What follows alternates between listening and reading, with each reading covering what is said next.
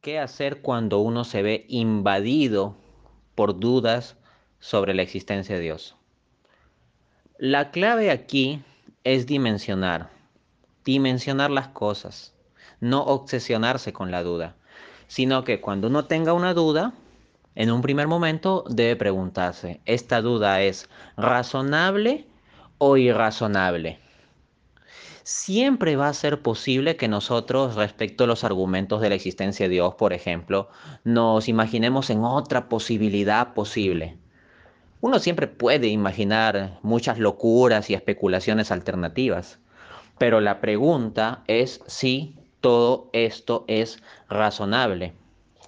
Y gran parte de las veces las dudas obsesivas que le pueden venir a uno con respecto a ciertos temas son simplemente dudas irrazonables en consecuencia, hay que desdeñarlas. Por ejemplo, si yo dijese,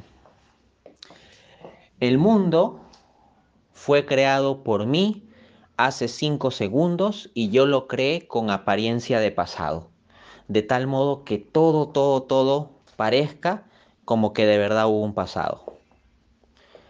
Alguien podría ponerse a dudar respecto a su concepción de la realidad y tal vez prestar oídos a esta tontería que estoy diciendo. Pero vamos, si nos ponemos a analizar por un momento, ya de que sea posible o imaginable eso que estoy diciendo, esa tontería, ¿no? Sí, es posible, es imaginable, es una duda posible.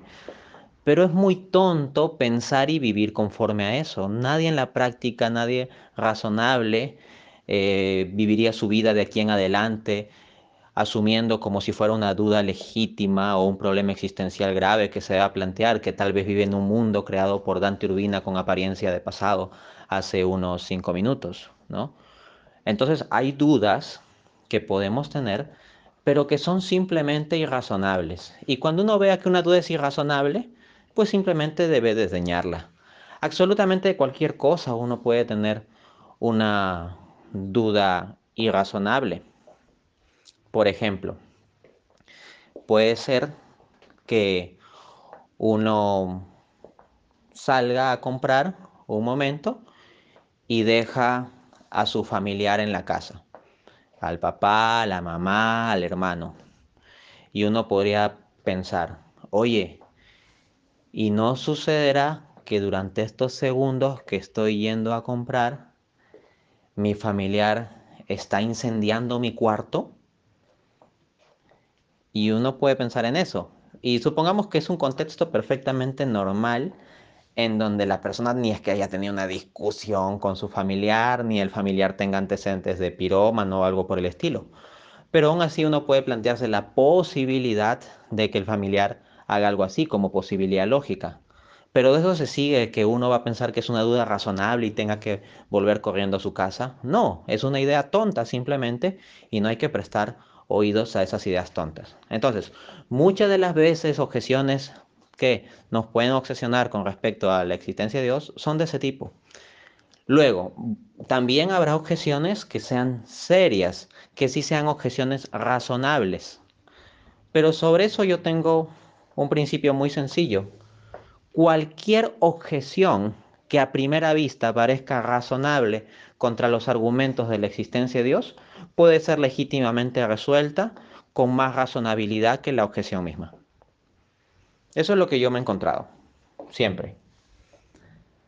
Entonces, si tú te encuentras con una objeción que parece razonable, lo más probable es que al ser una idea razonable y no cualquier tontería irrazonable que se le pueda ocurrir a uno, pues ya se le haya ocurrido a otra persona la objeción razonable y muy probablemente existirán en páginas de apologética o de filosofía o de teología personas que hayan respondido al respecto.